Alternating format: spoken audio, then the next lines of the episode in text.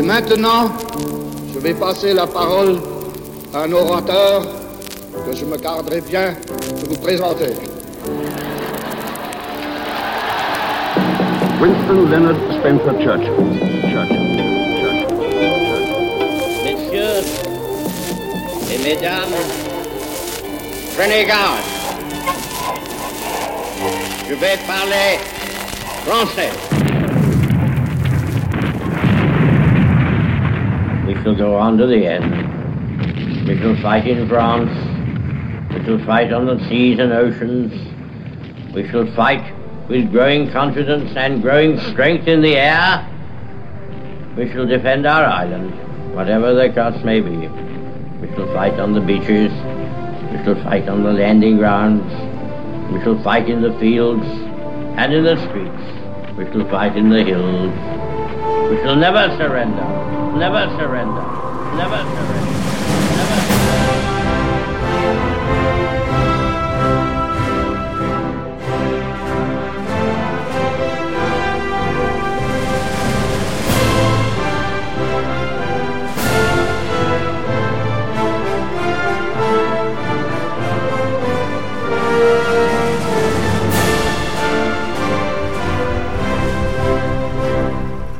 Bonjour messieurs, merci de nous avoir rejoints pour ce dernier débat de notre traversée de la vie de Winston Churchill.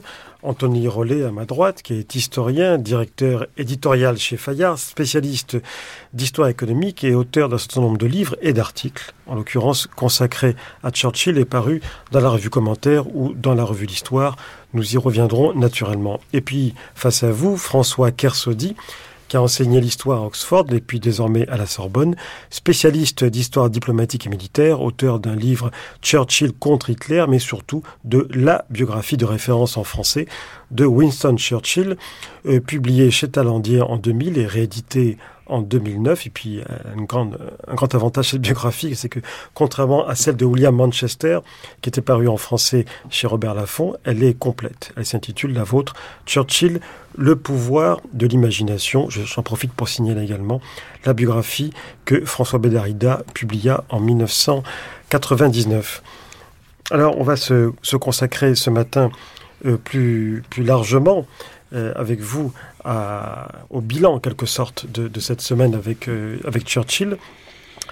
On va peut-être s'interroger déjà sur ce que les Anglais doivent à Churchill et en songeant à un livre que vous connaissez certainement, Eminent Victorians de Strachey, Victoriens éminents, je me demandais ce matin si Churchillien sera jamais ou est déjà un adjectif, Anthony Rollet. Je ne pense pas que ça puisse être un, adjectif. Il y a une singularité churchillienne. C'est d'ailleurs toute la difficulté de la question posée ce matin, c'est que il n'est pas sûr que les Britanniques doivent grand-chose à Churchill, sauf évidemment quelque chose de capital entre 39 et 42, c'est de avoir fait continuer à faire respirer ce que mon père, qui était à cette époque dans l'armée des Indes, appelait respirer l'air de la liberté. C'est beaucoup. C'est capital. Mais en matière de legs, il n'y a pas de loi Churchill. Il n'y a pas de transformation sociale considérable de la Grande-Bretagne impulsée par Churchill. Si on en, je pense qu'on en reparlera tout à l'heure, au, plan, oui. au plan économique, Churchill a eu tout on, faux. On va y arriver. Donc, vous et même un point de vue étranger, oui. bon, mais il y a ce côté extraordinaire, c'est qu'il a convaincu un peuple tout entier, j'allais dire d'être euh, presque euh, weberien, c'est-à-dire de faire, de se mobiliser entièrement sur un objectif et un seul. Et ça, c'est pas rien quand on est un chef de gouvernement. Un autre n'aurait pas pu? Bah, Vous avez des noms. Vous imaginez Chamberlain le réussir? Moi pas. François Kersaudy, on va entrer dans le détail bien entendu de ce qui a été évoqué, mais est-ce que pour vous, Churchillien est déjà un adjectif? Alors, euh, c'est De Gaulle qui a dit que les grands hommes euh, finissent toujours par inspirer quelqu'un euh, après leur mort. Euh, je vois au moins un exemple de ça. Je suis tout à fait d'accord avec ce qu'a dit Anthony Rollet. Euh, la partie économique de Churchill ou même de politique étrangère, euh, je crois que pour, l'après-guerre, je crois qu'on peut, on peut négliger avec avantage. Je crois que ça, ça n'a pas fonctionné. Pour ce qui est de l'inspiration, oui, si vous prenez par exemple le cas de Madame Thatcher, aussi bien pour ce qui est des Malouines que pour ce qui est de la grève des mineurs, elle a, c'était une grande admiratrice de Churchill, euh, son entourage m'a dit qu'elle s'est demandé dans les deux cas ce qu'aurait fait Churchill.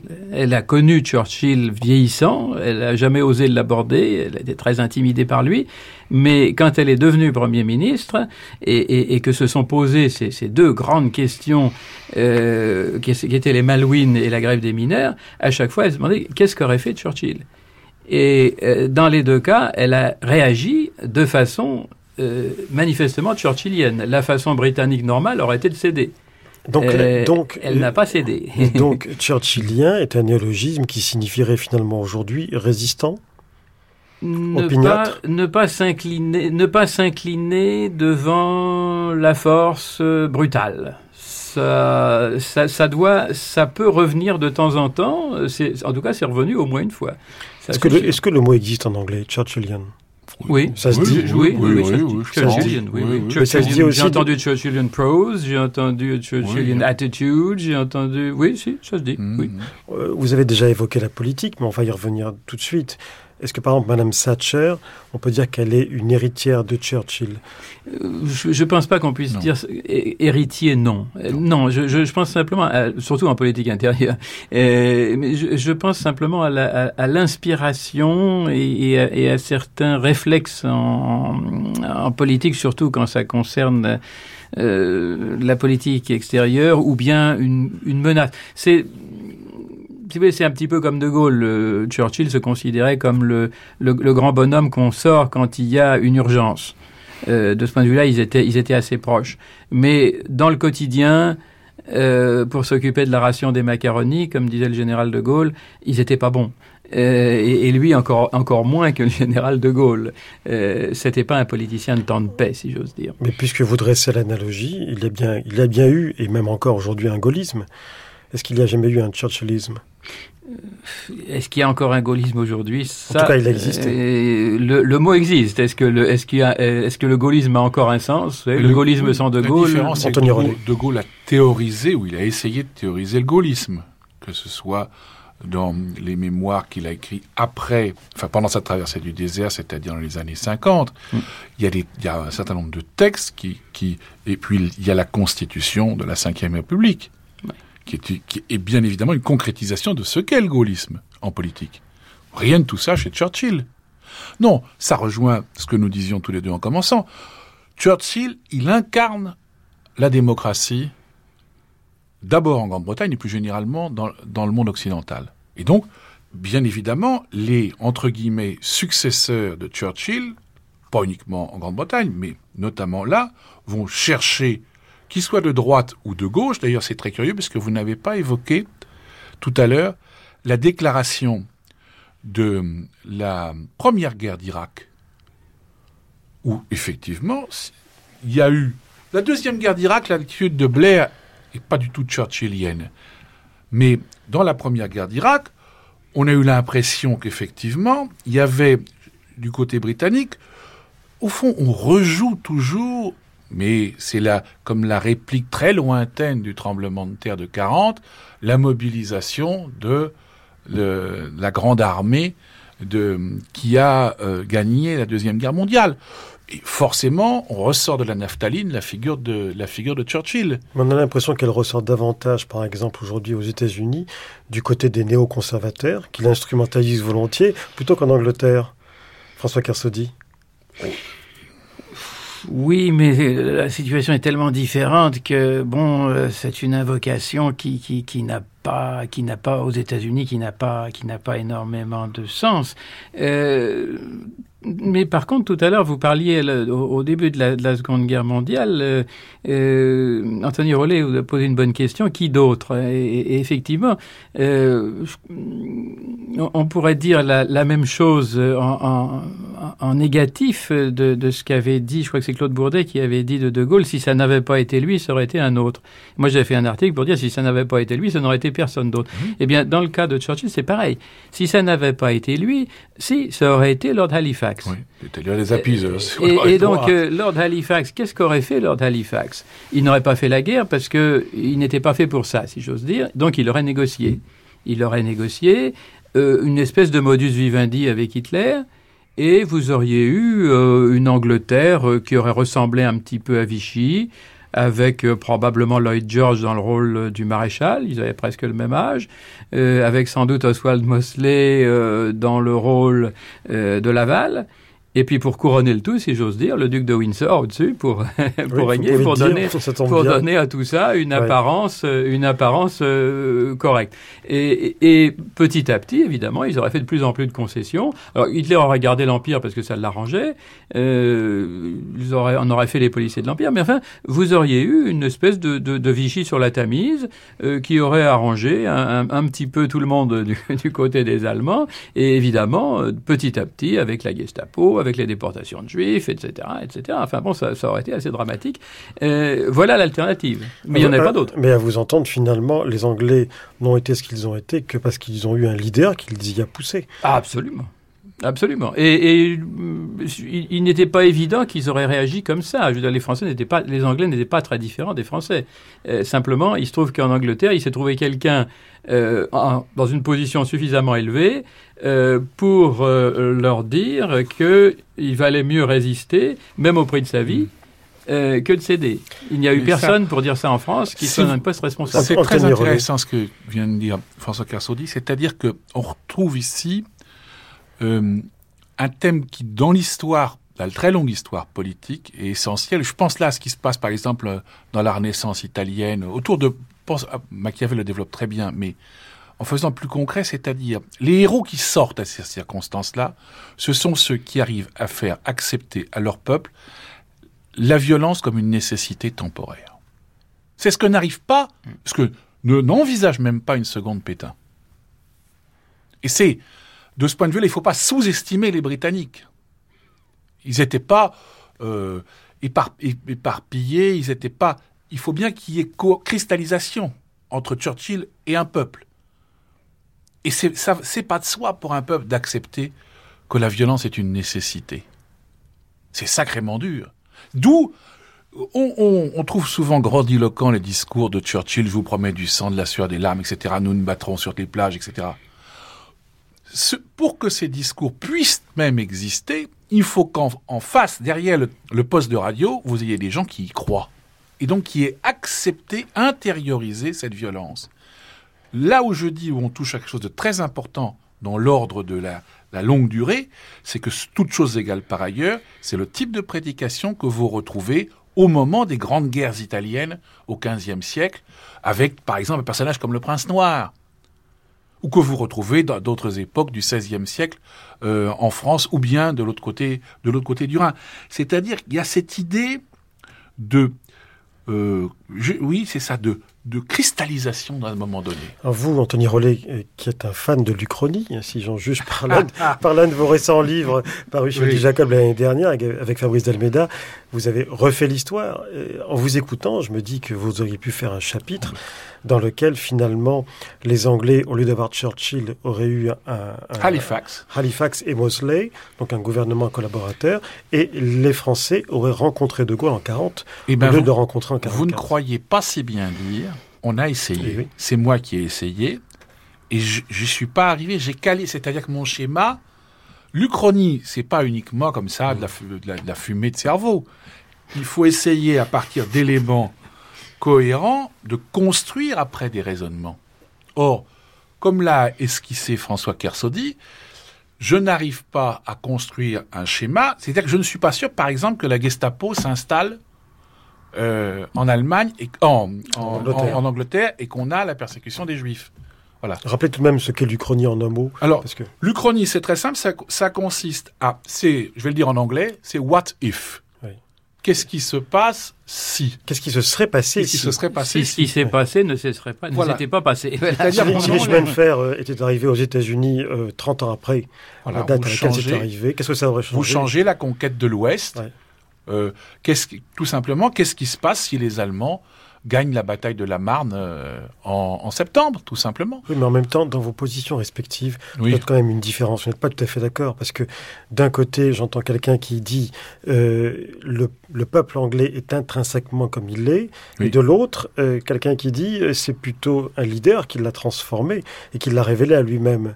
Oui, le, le- le- si Halifax avait été choisi à la place euh, de Churchill, euh, en d'autres termes, euh, ce, qui, ce qui était quand Ah, même c'était euh, très le- plausible, le, ça. choix le plus plausible, Oui, puisque tout le de monde, presque pratiquement depuis le roi jusqu'à Oui, oui. Chamberlain, en passant même par les travaillistes d'ailleurs, qui étaient un peu inquiets par, inquiétés par Churchill, Ah, oui. eh bien, euh, le peuple britannique ne se serait pas révolté. Non. Ils auraient suivi. Donc il n'était pas suivi. intrinsèquement résistant. Non. À, à moins, à moins qu'on le leur suggère. À ce moment-là, ils deviennent, euh, ils deviennent impitoyables. Voilà. C'est ce qu'on a Et vu. puis, et puis, alors c'est là où on entre dans l'Uchronie, mais allons-y puisque c'est intéressant. Ce sur quoi il faut réfléchir, c'est imaginer ce- la réaction des Britanniques à partir du moment où, pour la première fois depuis euh, 500 ans, euh, que je dis 500 ans, euh, 3000 ans. euh, 3000 ans, vous avez euh, des envahisseurs qui viennent poser leur, le pied sur le sur le Sur l'île sur l'île. Et en plus, des envahisseurs un peu casqués, un peu bottés. Je, là, là, pour le coup, je vois pas bien comment ça peut se On passer. on ne va pas sans- se servir de Jersey Guernsey comme laboratoire parce que ce serait... Euh, Mmh. Non, Évidemment, c'est non, une c'est- miniature. oui. Mais non, je, je pense que Hitler aurait fait ça plus subtilement. Voilà. Il, aurait, il aurait- il aurait fait ça à la Vichy, euh, à la Vichy 41, euh, début 42. C'est-à-dire qu'il aurait, il aurait ch- choisi les Anglais eux-mêmes pour faire euh, la police chez eux. Quoi. Il aurait Alors- fait ça subtilement. Avec, alors, puisque nous sommes dans ce, avec un obstacle quantitatif majeur, c'est-à-dire que Mosley, dont vous avez parlé à juste titre, il aurait eu, mettons, Laval, c'est très bien comme hypothèse, sauf que les troupes de Mosley, elles font leur réunion dans une cabine téléphonique. Hein. Oswald Mosley qui était le leader Voilà, des il y a fascistes pas-. Le problème est là, c'est-à-dire qu'il Oui, mais il aurait recruté. cadre. À partir voilà, du moment où il a été au pouvoir, il aurait recruté. Une grande vous- cabine quand même. hein. Mm, Non, une Non, cabine anglaise standard. d'accord. Non, mais il aurait certainement recruté sur place, parce que bon, on trouve après sur place euh, des gens Et- qui, euh, oui, bon, voilà. euh, on est toujours étonné. euh, Et bon, ça, a- c'est le même et schéma puis, et puis quand même, il y a au fond, en y réfléchissant, une différence fondamentale avec la France, c'est que vous n'avez pas en Angleterre de force politique et ou euh, euh, partisane qui fondamentalement a une rancœur structurelle idéologique contre le régime. Et ça, c'est vrai. Vous n'avez pas ça. non. La révolution, elle a marché en Grande-Bretagne. C'est pas la même tra- euh, tradition. Ah bah, la République, la République Bah, en France, elle est contestée par une partie de gens qui vont pouvoir Oui. se saisir de l'aubaine. de la défaite de il y a- 40. Il n'y a pas de divine surprise. Il y a pas de euh, divine pas surprise en Grande-Bretagne. Il y a un siècle et demi de rancœur contre-révolutionnaire. euh, dans- mais mais, dans mais, la mais prise puis du voilà, et puis vous avez, voilà, vous pouvez pas. Tandis que là, en Grande-Bretagne, attendez, c'est bien pour ça que je pense que les Anglais n'auraient pas marché, Alors, sauf une petite troupe effectivement, mais ça aurait pas duré. Enfin, encore une fois, là, alors là, on part en, looping, mais je vois pas comment ça peut tenir. Les, Britanniques ont réussi leur révolution. Et voilà, c'est quelque chose de fondamental. Ils ont, ré- ils ont réglé les deux questions que n'ont pas réglé les Français, la question de la représentation parlementaire et la question fiscale. Donc, Europe- Je- je- si Hitler, euh. Hitler quand même était un anglophile, c'est bizarre, ça peut paraître bizarre, mais Mmh, il c'est était très anglophile. Et euh, je pense qu'il il y serait allé euh, vraiment très assez subtilement. je lui prête pas du tout la, la- la subtilité que d'autres lui prêtent, mais je ne citerai pas de nom. Mais pour ce qui est de l'Angleterre, je pense qu'il aurait laissé les Anglais s'occuper de, de leurs propres affaires de façon telle qu'ils seraient probablement même pas aperçus euh, qu'ils étaient téléguidés. En tout cas, il les aurait très effectivement neutralisés. Ça, ça c'est assez. Oui, je pense que voilà. Est-ce qu'après il y aurait eu une résistance? Euh, Ça, personne ne peut le dire. Alors, si vous voulez, on va quitter l'Uchronique à ses charmes et ses plaisirs pour rejoindre l'histoire avec un grand H. Et on va euh, quand même esquisser un bilan, alors point par point, parce que, bon, d'abord, là où c'est le plus clair, politique. Est-ce qu'il y a, il a, il a, été conservateur pendant toute sa vie, sauf quelques petites périodes libérales? Mais enfin qui, qui, sont. Il a même essayé un parti centriste dans l'entre-deux-guerres. Oui, mais disons que sur la durée, sur la durée, c'est un conservateur qui est né dans la politique, qui est né dans le conservatisme. Euh, il s'est même dit à une époque d'Israélien.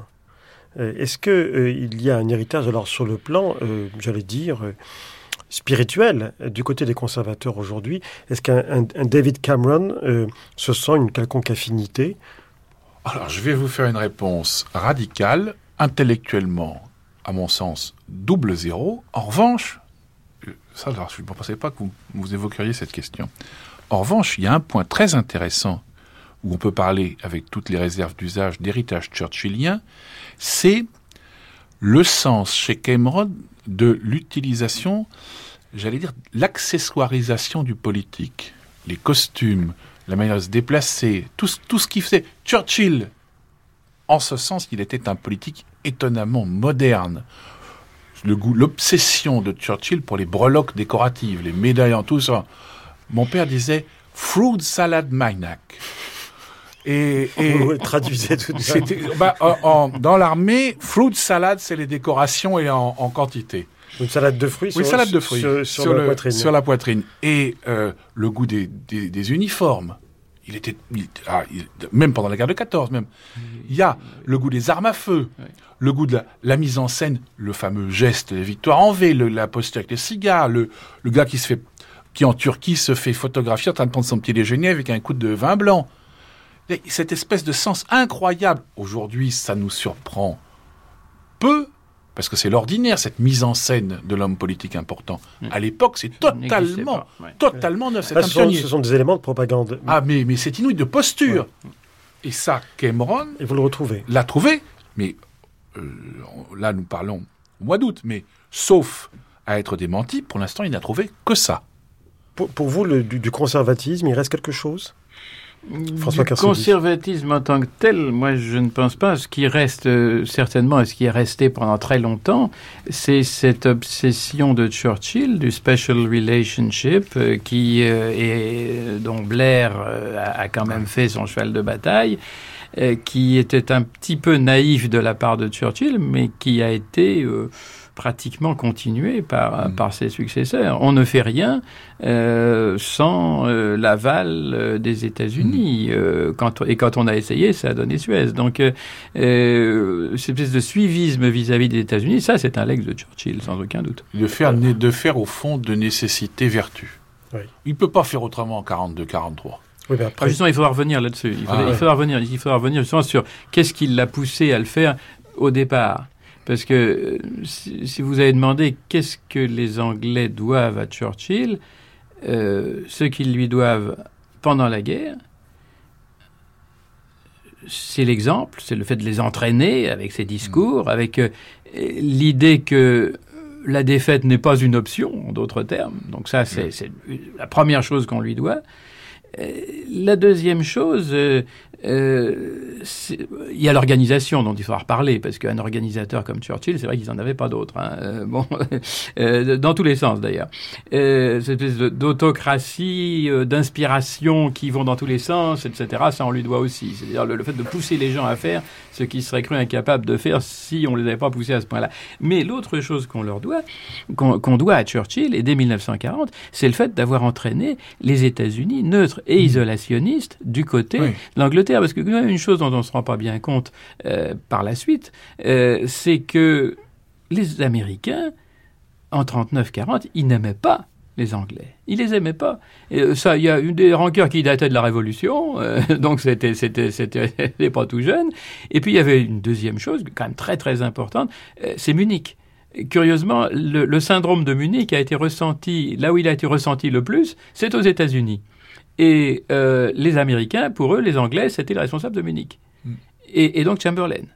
Et donc, que ce soit Halifax, que ce soit Chamberlain, que ce soit n'importe Butler, que ce soit n'importe qui de ces gens-là, pour les Américains, c'était les gens de Munich. Donc, il n'était pas question d'aider les gens de Munich.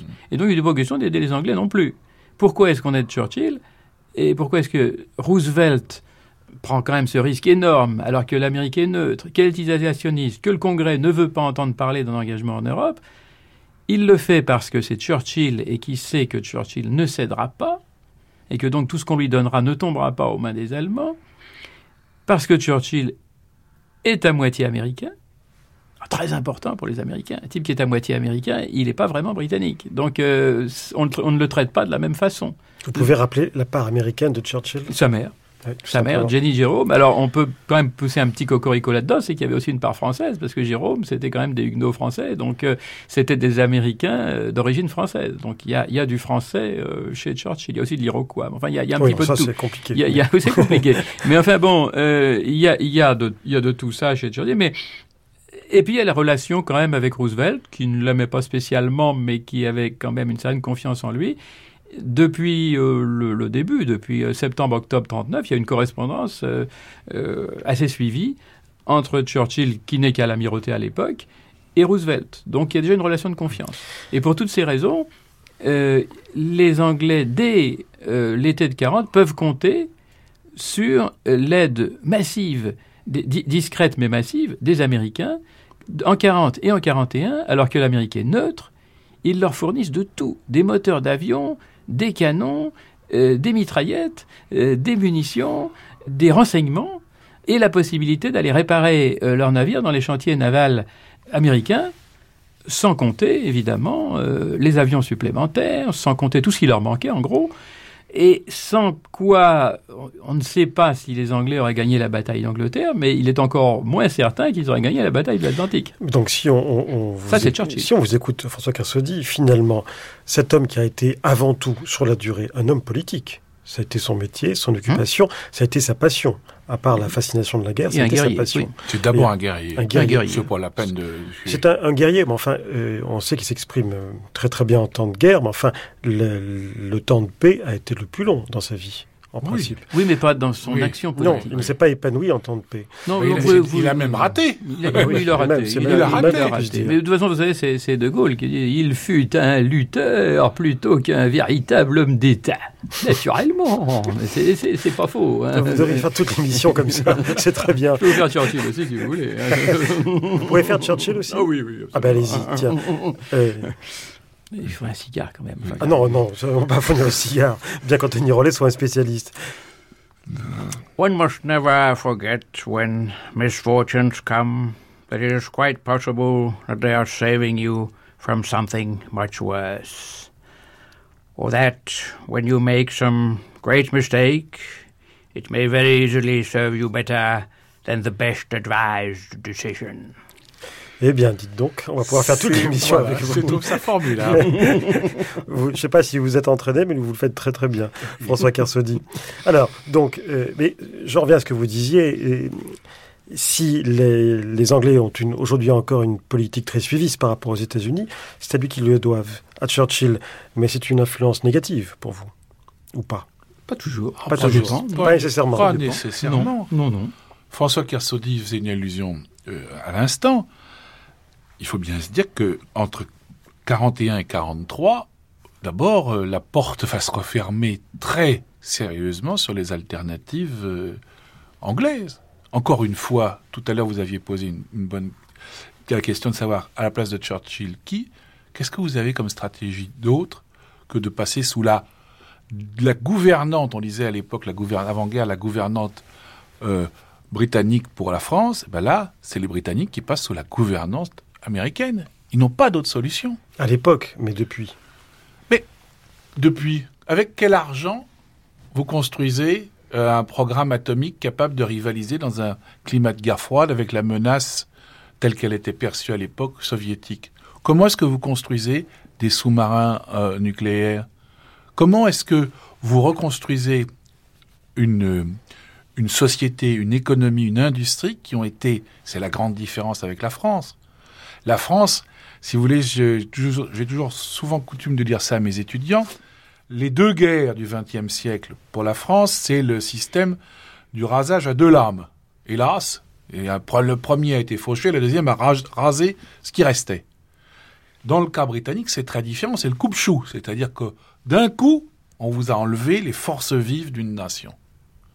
Et il n'y a pas de schéma imaginable sans l'aide américaine pour la Grande-Bretagne des années, euh, les 20 années qui vont suivre la, Deuxième Guerre mondiale. C'est un élément fondamental de, l'euroscepticisme des Britanniques aujourd'hui? Oui. Oui, François oui, oui, et il faut ajouter qu'il n'y aurait pas eu d'OTAN sans le partenariat euh, anglo-américain. Les, les Américains, enfin, il faudrait faire le, voir, en passant par les archives, voir un petit peu comment on a décidé les, les Américains à, se joindre à l'OTAN, sans quoi il n'y aurait pas eu d'OTAN. Eh bien, c'est passé par les Britanniques. Alors pour la politique, euh, voilà, on a, pu faire un, dresser un bilan. Pour l'économie, ça va aller encore plus vite, euh, dans la mesure où euh, c'est bon, vous, vous êtes implacable dans votre article de l'histoire intitulé, je le rappelle, Anthony Rollet, l'impuissance et la gloire. vous dites bien qu'il a été un libre échangiste, mais que effectivement, deux fois chancelier de l'échiquier, deux fois un désastre. Oui, deux fois un désastre, c'est-à-dire qu'à la fois, il est c'est très curieux. Euh, là, on voit l'envers des qualités qui le serviront considérablement dans la guerre, qu'a évoqué François Kersaudy, ses capacités d'organisateur, de cette capacité de mobilisation. Eh bien là, dans les, affaires économiques et financières, cela se traduit par une, suractivité permanente, souvent tatillonne, souvent brouillonne, avec c'est le problème, c'est l'envers de son immense qualité d'adaptation, sa plasticité en période de guerre, son opportunisme talentueux. En matière financière, il a une boussole qui sont les oracles de Montaigu Norman, qui est le gouverneur de la Banque d'Angleterre, et d'une manière générale des conseillers de la banque, en particulier Oscar Niemeyer, mais à part, il est tenté par posture intellectuelle, par euh, réflexe en goût du paradoxe, de s'intéresser aux analyses hétérodoxes d'un Keynes, il, le fait venir, il le fait témoigner devant les commissions, il ne suit jamais une seule de ses conclusions. Résultat, ce personnage qui est capable d'avoir dans d'autres circonstances véritablement une lucidité d'analyse et une unité d'action, c'est exactement l'inverse en matière financière. Aucune lucidité d'analyse. Il se fie aux analyses datées et éculées d'avant 14 et, alors pour le coup, une rigidité qui aboutit à deux désastres économiques. Est-ce que ce n'est pas dû aussi au fait que, en matière économique et financière, contrairement la matière militaire, on ne peut pas, on peut difficilement gouverner uniquement à l'instinct, à l'impulsion, à l'intuition, et qu'il faut, il faut quand même une, une certaine connaissance technique qu'il n'a jamais eue. Churchill est comme son père. Euh, les chiffres l'ennuient. Et euh, de toute façon, il faut qu'il faut lui laisser la parole. Hein. Il n'y a, pas d'autre. Euh, C'est-à-dire They said I was the worst Chancellor of the Exchequer that England ever had, and they were right. Donc il faut tout de même mettre les sous-titres. Oui. Voilà, on a dit que, j'ai été le, le, pire chancelier de l'échiquier que l'Angleterre ait jamais eu, et on a eu raison. Oui il a handicapé la reconstruction anglaise d'après 14 pour 10 ans. Oui. Ah, bah oui, bien sûr que il a fait. On, se moque toujours de la reconstruction française, de l'obsession du, du bloc or, etc., de la défense. Mais à côté, les Anglais ont souffert, toute proportion gardée, beaucoup plus que les Français. Et de manière, alors là, pour le coup, euh, injustifiée. Alors, on a le sentiment qu'on est en train d'en faire, euh, qu'on est en train de l'enfoncer, mais tout de même, moi je rappelle, François Carsodi, à l'issue des 666 pages de votre biographie, dans la conclusion, au moment du bilan, euh, vous dites, en fait, on ne peut pas tirer véritablement, dresser le bilan parce que nous manquons de recul. Alors d'abord, je voudrais savoir, à partir de quand, selon vous, on aura assez de recul pour juger de l'action de Churchill? Au moment où j'ai écrit ça, euh, j'avais vraiment l'impression que si ça avait été Mao Tse-tung, on l'aurait trouvé merveilleux. C'est-à-dire qu'il aurait fallu qu'il tue à peu près 60 millions de personnes au nom du communisme, et là, on l'aurait trouvé fabuleux. Euh, c'est la mode en France, on est, on, a, on est comme ça, euh, il faut qu'on soit révolutionnaire. Churchill l'était pas, donc euh, c'était pas Staline, c'était pas Mao, c'était même pas Trotsky. donc, si, si j'ose dire, il a pas tué assez de monde et, il n'a pas fait de proclamation, il n'a pas dit que c'était au nom du bonheur de l'humanité. Donc, le, le recul, c'est d'admettre que on, peut avoir été un grand homme euh, sans avoir été un, révolutionnaire, si vous voulez. pour l'instant, il y a, encore cette espèce de, de, surmoi trotskiste qui, euh, qui surnage et qui fait que, bah, euh, bon, le fait d'avoir été conservateur, d'avoir été anglais, euh, de ne pas avoir été communiste, tout ça, ce sont des tares. Et, que par conséquent, on, a du mal, on a, on a du mal à, admettre que, que c'est un grand homme.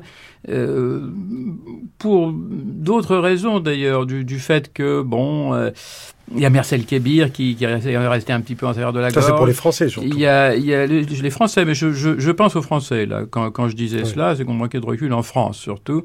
Euh, et, euh, et puis il y a Dresde aussi, parce qu'on a, on a un petit peu été... Euh, euh, influencé par, par diverses choses, David Irving, la propagande allemande, euh, les statistiques, euh, Goebbels, etc. Et puis surtout l'idée, une chose qu'on ne comprend toujours pas d'ailleurs, et là aussi c'est là qu'on manque de recul, il y a une chose qu'on ne comprend pas, et, et, on le voit souvent d'ailleurs même dans les derniers livres qui sortent, Churchill c'est pas Staline.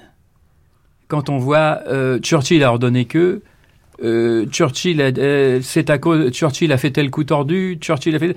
Ce qu'on ne comprend pas, c'est que Churchill euh, ne pouvait pas ordonner que. Il avait un cabinet de guerre, il avait des chefs d'état-major, il avait un parlement, il avait un roi. Et si ces éléments-là ne suivaient pas, Churchill pratiquement ne pouvait rien faire. S'il voulait se débarrasser de De Gaulle, on lui disait, ben non, pas possible, parce que le, il a voulu. Euh, le cabinet lui disait, non, monsieur le Premier ministre, c'est pas possible, vous, vous, ne pouvez pas. Êtes-vous en train de dire qu'il n'y avait pas de pouvoir personnel possible? Il n'y avait pas de dictature. Ça, ça on est d'accord. Qu'il les regrettait, mais il le regrettait souvent d'ailleurs. Quand, quand c'est, Churchill était quelqu'un de toute façon qui avait besoin d'être entouré. Hein. Il, il, adorait la Côte d'Azur et il a très bien pu dire, euh, comme, euh, comme les gens de là-bas, vous savez, retenez-moi ou je fais un malheur si on ne l'avait pas retenu, il aurait fait beaucoup de malheur. Mais il avait euh, autour de lui des gens pondérés, moins inspirés, parce que lui donnait les inspirations, ça ne fait aucun doute. C'était l'homme le plus inspiré euh, de tous. Mais l'ennui, c'est que ces inspirations pouvaient être parfaitement catastrophiques. De temps en temps, vous savez, c'est Roosevelt qui avait dit il a 200 idées par jour, dont quatre seulement sont bonnes, mais il ne sait jamais lesquelles. Eh bien, heureusement, euh, du point de vue politique et diplomatique, il avait des gens comme Attlee, euh, comme Bevin, comme Macmillan, comme Dove Cooper, euh, comme Eden, etc., pour lui dire euh, ce qu'il pouvait faire et ce qu'il ne pouvait pas faire. Et pour le retenir, quand, et, comme le roi d'ailleurs, pour le retenir quand il allait faire une bêtise. Et du point de vue militaire, encore plus. Il était entouré de stratèges solides et qui pouvaient lui dire ce qui était possible et ce qui n'était pas possible. Et il y avait Ismay pour interpréter un petit peu tout ça et pour éviter les chocs entre les deux. Euh, il n'y a qu'à voir l'effondrement de, Roosevelt lorsque Churchill est à Moscou en à la fin de 44 et où il apprend que euh, Churchill aurait, euh, euh, aurait partagé un certain nombre de territoires qui étaient en pleine euh, fin de guerre avec euh, avec les soviétiques. La Roumanie, la, la Yougoslavie, c'est 50-50. La Roumanie, c'est 10% pour nous, 90% pour, pour vous. Le, la, Grèce, c'est l'inverse. ça, voilà, là c'était l'illustration exactement de ce que vient de dire François Carsodi, c'est-à-dire que ça c'était la hantise des, des Américains et, alors, et, et, la hantise de tout l'état-major de britannique. C'est-à-dire que là, pour le coup, ils avaient l'impression quand même de travailler assis sur un caisson de dynamite. Mais c'est un impulsif, Churchill est un impulsif contenu. C'est comme, comme ça qu'ils ont, qu'ils ont quand même réussi à, éviter les catastrophes. Il a des gens autour qui sont, qui sont moins effervescents, qui sont moins inspirés, mais qui ont euh, une, une très bonne idée de ce qui est possible et de ce qui ne l'est pas. Grâce à quoi c'est une machine, si vous voulez, qui a permis quand même euh, de faire un certain nombre de choses et de guider quand même les Américains, parce que on a été à la remorque des Américains, les, Anglais ont été à la remorque des Américains après 43, ça ne fait aucun doute, mais jusqu'en 43, ce sont eux qui ont dicté la stratégie. Toute la stratégie méditerranéenne, ce sont les Anglais quand même. Alors, je, je parlais tout à l'heure. Oui, juste, juste un mot pour compléter ça. Ce qui nous ramène à la question que vous avez posée au départ, ce qui est à la fois l'immense ombre portée, euh, ça n'est que cela, mais c'est décisif, à mon sens, encore aujourd'hui, en Grande-Bretagne et même ailleurs, de Churchill, c'est ça, c'est cette capacité d'un leader comme lui à dynamiter l'ordre normal des choses.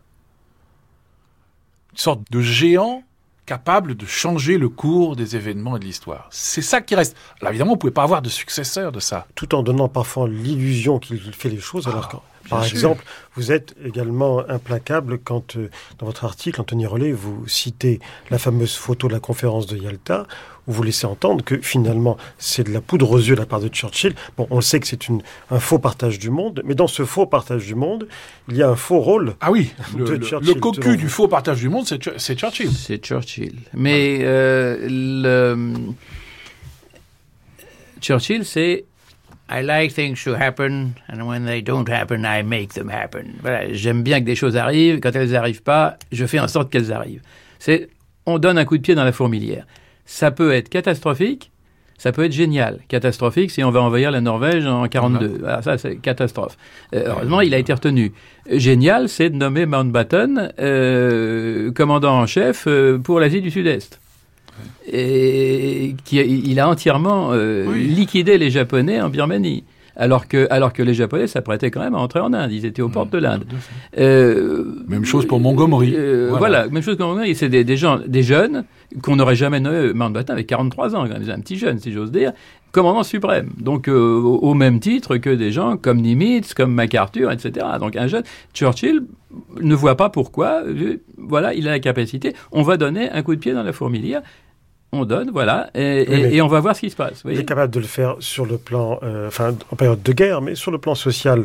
Anthony Rollet, est-ce que vous êtes d'accord ah, avec, avec votre vis-à-vis? Mais non, mais il dit lui-même, enfin, vous dites François Cassel dit à la fin de votre biographie que dans l'héritage, l'un des points positifs, c'est tout de même la législation sociale. Avant, ah oui, avant, ah, non, mais on est avant la, avant la Grande Guerre, avant la Grande Guerre, sans aucun doute. Les divins jumeaux de la réforme sociale, oui. Voilà, et encore, et encore, pour que nos, auditeurs comprennent bien, c'est que là, on est dans une législation sociale. Il ne faut pas confondre, c'est pas la sécurité sociale. Hein. On est très en retard, même sur l'Allemagne de Bismarck. On est un peu en avance sur le, certains éléments de la législation Clémenceau à peu près à la même époque. Voilà. Oui. Mais, mais indiscutablement, là encore, si on veut filer le parallèle avec ce que nous venons de dire, il surprend. D'où il vient de son milieu, de sa fortune, de son absence a priori d'intérêt pour ce genre de questions, le fait qu'il propose cela, alors effectivement, ça surprend. C'est un pragmatique? Pas seulement, je crois pas.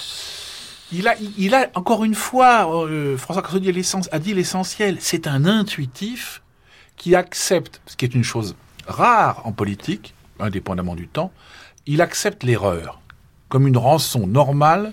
Il fonctionne sur la méthode des essais et des erreurs. Il reconnaît l'erreur, sauf que parfois l'erreur, comme ah bah, au par exemple c'est mortel. Mais même en politique, même par exemple en matière, il faut pas oublier qu'en même temps qu'il fait que ces mesures de d'avancée sociale, disons plutôt, c'est un ministre de l'Intérieur particulièrement euh, répressif. Il y a les deux. Répressif et réformateur en même temps. Voilà, c'est ça. Et, et, et, en même temps, avec ce talent fantastique, à chaque fois qu'il occupe un ministère, euh, c'est ce ministère-là, ce que les Américains appellent pour la stratégie localitis, hein, c'est-à-dire comme il occupe ce ministère-là, c'est le, plus important.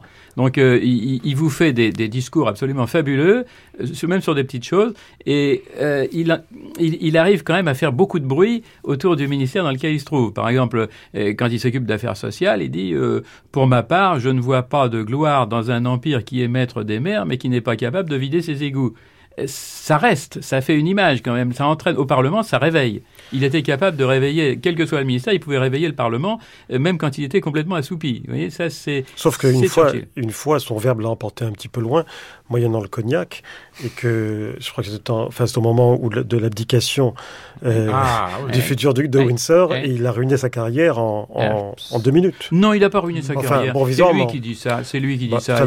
Ça l'a écarté pendant, quand même pendant deux ans. Oui, enfin, il, dit que c'est à cause de ça que ses efforts en politique étrangère euh, et de sécurité ont échoué. Je, franchement, j'y crois pas. C'est tout simplement parce que Hitler n'a pas pris de grosses initiatives à ce moment-là, et donc entre, en gros, entre 36 et 38, euh, l'Europe était était pas trop menacée. lui-même était déjà euh, quand même. En tout cas, à ce moment-là, il, il, a il a regretté avoir, il a il a eu quelques mots de trop finalement, et même une attitude mais il a regretté d'avoir misé en gros sur le mauvais cheval, euh, alors que son épouse, qui avait quand même une tête politique, lui avait dit de ne pas le faire. donc, euh, de ce point de vue-là. Mais il a, si vous voulez, euh, en, temps de guerre, là, où, c'est quand même fabuleux, c'est qu'il a quand même réussi à entraîner le peuple et à imposer sa stratégie pendant à peu près trois ans, stratégie, disons, au moins de, de, de, de ses généraux, euh, sans avoir recours à des méthodes dictatoriales, même s'il avait un tempérament dictatorial. Vous savez, il disait à ses généraux, euh, quand ils n'étaient pas d'accord avec lui,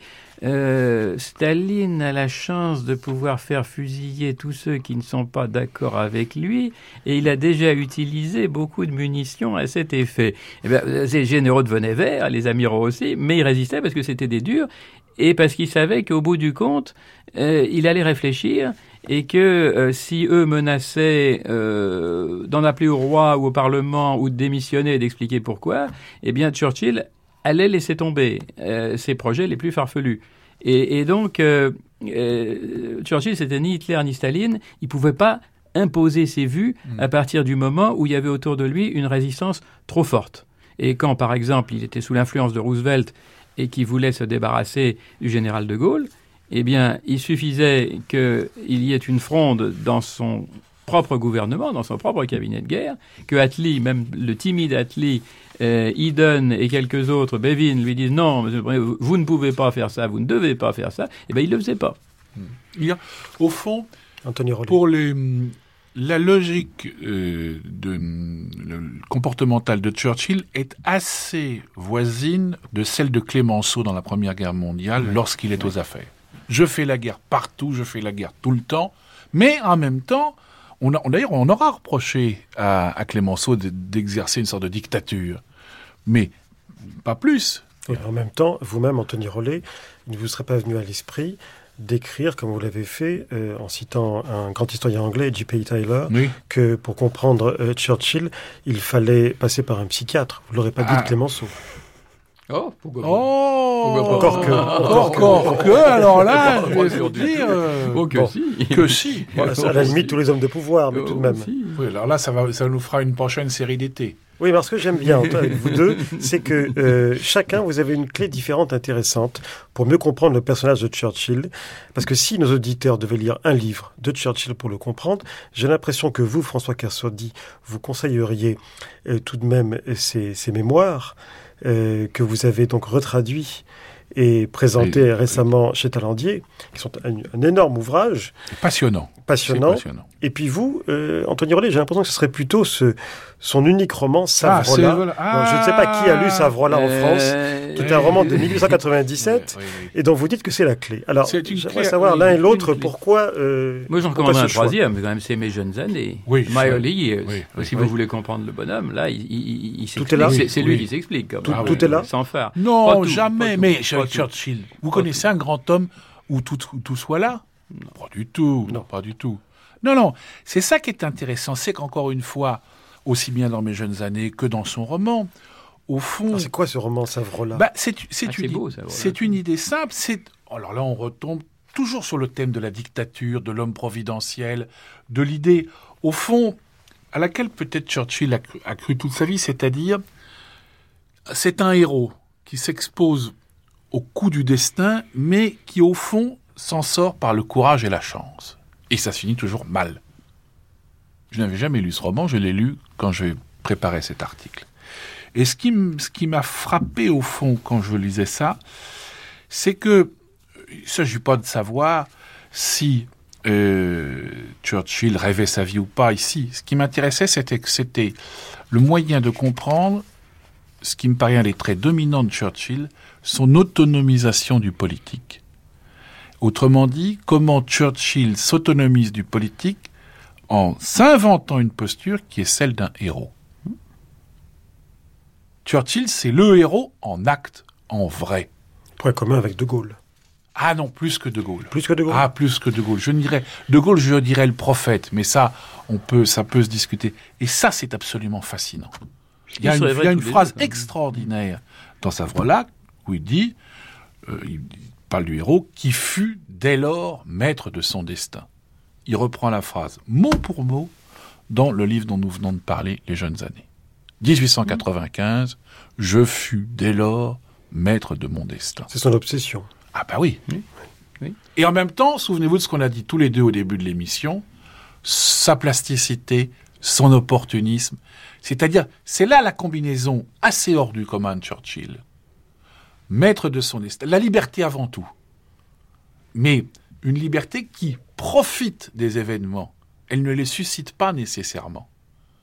Mais un talent hors pair pour les exploiter. Et peut-être aussi une capacité à vouloir que son pays, l'Angleterre, soit maître de son destin aussi. Oui, ça c'est pas impossible. Ah oui, parce que Ça, quand, pas on dit, impossible. quand on dit opportunisme, il faut pas le C'est pas prendre péjoratif, au, oui. sens, au sens actuel. C'est pas l'homme qui regarde les sondages. Du tout. C'est pas l'homme qui se dit bon ben je vais euh, dire à l'opinion publique, euh, lui redire ce qu'elle pense. C'est le contraire. C'est si l'opinion publique n'est pas d'accord avec moi, l'opinion publique a tort.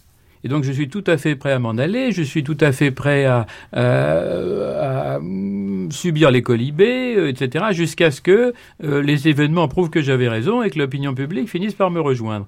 Mais l'idée de s'accrocher au pouvoir uniquement pour s'accrocher au pouvoir, sauf peut-être tout à fait à la fin, mais euh, être au pouvoir pour ne rien faire, exactement comme De Gaulle d'ailleurs, ça ne l'intéressait pas. C'était, on était au pouvoir pour faire de grandes choses et euh, pour que l'opinion publique suive. On n'était pas au pouvoir pour faire euh, la politique de l'opinion publique si, c'était une politique qu'il désapprouvait. S'il considérait que cette politique était nuisible à son pays, euh, eh bien, euh, il ne voulait pas du pouvoir pour la faire. Et pour vous, donc, la meilleure clé pour comprendre Churchill, ce n'est pas le roman, ce serait plutôt les mémoires? Il y a plusieurs clés. Il y a pour Churchill, il y a plusieurs clés. Moi, je, suis tout à fait d'accord pour dire que Savrola, d'abord, Savrola, c'est Churchill. Savrola, il y a, quand même des, euh, il, y a, aussi quand même quelque chose d'assez fabuleux qui mériterait une étude en soi. D'ailleurs, c'est cette espèce de capacité de Churchill à prévoir les événements. Euh, quelquefois, ça fait peur. Ça fait peur. Par exemple, au milieu de la guerre, il dit oui, enfin, de toute façon, quand la guerre sera finie, je serai un vieil homme, j'aurai 70 ans. Euh, ça veut dire qu'il a, il a déjà, il, sait déjà quand la guerre va finir. C'est quand même très étonnant. Euh, des, des réflexions comme ça, vous en avez des, des dizaines et des dizaines. Qui, de toute, pendant toute sa vie, il vous dit des choses.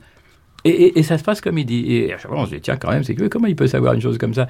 Et, et bon, c'est vrai que ça étonne. Et, et bon, Savrola, euh, dans Savrola, vous avez presque une description de l'affaire des Dardanelles, quand même, qui est quand même très, impo- très impressionnant, parce que euh, c'est quand même 20 ans avant l'événement. Donc, euh, il y, a, y a quand même un certain nombre de choses qui frappent. Mais il est vrai que dans Savrola, il se décrit, il n'y a aucun doute. Et, et des choses qui mm, intéressera quand même les Français, ça a été bien traduit, ce qui est rare. Et est-ce que le livre, on le trouve encore? Oh non, on va le trouver en bibliothèque. Oui, mais euh, en librairie, il non. pourrait peut-être Ah le rééditer, hein, peut-être un jour. C'était c'était euh, l'édition du Rocher qui avait qui avait traduit ça, mais ça vaut presque l'original. C'est très rare. Hein. Mes jeunes années, c'est pareil, ça a été ma- magnifiquement traduit. Tous les autres, ça a été vraiment très très mal traduit. C'est Euh, pour ça que vous avez recommencé. ah, j'étais obligé de recommencer parce La que traduction là, des mémoires. Ah oui, oui, parce qu'ils s'y sont mis à 5 ou 6, il y en a la moitié qui comprenaient pas l'anglais et l'autre moitié qui parlait pas français. Mais j'espère là qu'on comprendra pourquoi euh, euh, Churchill est un des trois ou quatre plus plus grands écrivains de son époque Euh, et pourquoi il a eu le prix Nobel d'ailleurs.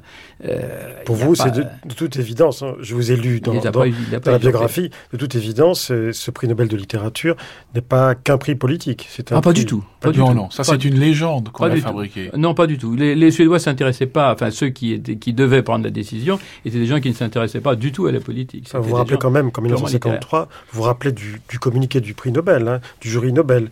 Euh, on le remet pour la perfection avec laquelle il a présenté la manière historique et biographique, ainsi que pour l'éloquence brillante avec laquelle il s'est fait le défenseur de hautes valeurs humaines. Oui. Dans, dans son livre. Dans, son, dans, Dans son- dans son ses livre, livres, dans sûr. ses livres, Ouais. dans, dans Ah. tous ses livres, parce qu'il y a, il y a 27 livres qui sont couronnés par ce prix Nobel. Oui. Le prix Nobel ne couronne pas ne, un ne livre, jamais oublier que Churchill a toujours connu le succès avec ses livres. Toujours. Toujours. Dès, Dès le début, Et ses articles, oui, oui, et ses articles. Mais en dehors Il de faut ça, voir que pour fabuleux. le- dans les mémoires, il prend ça comme un cuisinier prendrait une pâte avec effectivement des plâtres divers. Et beaucoup de cuistots aussi. Beaucoup oui, mais bien sûr, mais on lui prépare. Et il fait, il fait la sauce. C'est le chef. La sauce, il faut, la, il faut savoir la faire. Et Churchill, on lui, on lui donne 30 pages sur la bataille d'Angleterre, euh, il en garde 8, euh, mais, mais les 8, c'est lui. C'est Churchill. Et, et, ça fait toute la différence. Quand vous, quand vous avez les deux l'un à côté de l'autre, vous voyez ce que c'est. Oui, parce qu'il n'y a, a, pas de cachotterie sur ce, sur ce dossier-là. C'est-à-dire qu'on sait les documents, on connaît les documents préparatoires aux, aux mémoires. Et on voit bien la différence. Il s'est servi effectivement ce que vous voulez d'un fond de sauce, d'éléments divers, d'immenses heures de travail de documentation de, X, Y et Z personnes tout à fait qualifiées, témoins, historiens, militaires, etc. Mais après, il faut avoir un immense talent pour en faire euh, ces livres-là. À votre avis, pour finir, l'un et l'autre, quel jugement portent ses compatriotes aujourd'hui sur l'homme Churchill? C'est autant qu'on le sache. Écoutez, je pense que il y a. Mon jugement est un peu biaisé puisque, comme les auditeurs l'ont compris, mon père était britannique, donc je suis à moitié britannique. Et donc, euh, au fond, euh, j'ai souvenir là de ce que lui-même me racontait, de ce que me racontaient ses amis britanniques quand il passait à Paris et de ce que j'ai pu même moi entendre en allant à Londres ou, pendant ma scolarité à, Glasgow, à Édimbourg, au fond, il y a l'esprit anglais, qui est un esprit profondément épris de liberté, est en même temps un esprit qui a besoin, je veux dire, d'incarnation totémique. Et il me semble que encore aujourd'hui, la grande incarnation totémique britannique des 50 dernières années, c'est Winston Churchill. De la même manière que Wellington a pu l'être pour tout le premier 19e siècle. Et je crois que euh, c'est d'ailleurs probablement une des interrogations aujourd'hui sur le déclin britannique, cette difficulté à chercher. Vous évoquiez euh, en passant des hommes politiques britanniques contemporains comme euh, M. Cameron, ou on pourrait dire Gordon Brown, une des interrogations euh, euh, en arrière de, la tête des Britanniques, c'est qu'on voit mal comment l'un et l'autre pourraient incarner totémiquement leur pays en cas de crise. Ça a coûté très cher à Gordon Brown au début de son mandat. À mon sens, c'est une des explications de la chute de Cameron au-delà des interrogations sur sa capacité à proposer un, programme économique, politique ou social viable, cette évanescence d'incarnation. Et au fond, la dernière qui reste, c'est Elisabeth II. Oui. Le couple des 50 dernières années, c'est ça. C'est Churchill et Elisabeth. François Cassodi, est-ce que vous partagez le sentiment d'Anthony Rollet? Entièrement. je ferai une différence. Le, totem n'a pas la même signification pour les diverses générations, si j'ose dire. Euh, les, anciens restent euh, des inconditionnels. Euh, donc la, génération de la guerre et, même de l'immédiate après-guerre. les jeunes étudiants, par exemple, euh, avec qui j'ai pu m'entretenir pendant plusieurs années à Oxford, pour eux, ça ne recouvrait plus grand-chose. Il faut bien reconnaître. Euh, euh, il y a justement un rejet qui vient sans doute de l'admiration de leur père et de leur grand-père pour le personnage, mais je vois un peu la même chose en France chez les jeunes quand on leur parle de De Gaulle. Merci François Kersodi, merci également Anthony Rollet de nous avoir euh, rejoints pour ce débat, pour ce dernier débat de cette série sur Churchill sur France Culture. Je rappelle qu'on peut trouver les références de vos livres sur le site de l'antenne et on se retrouve quant à nous dans un instant.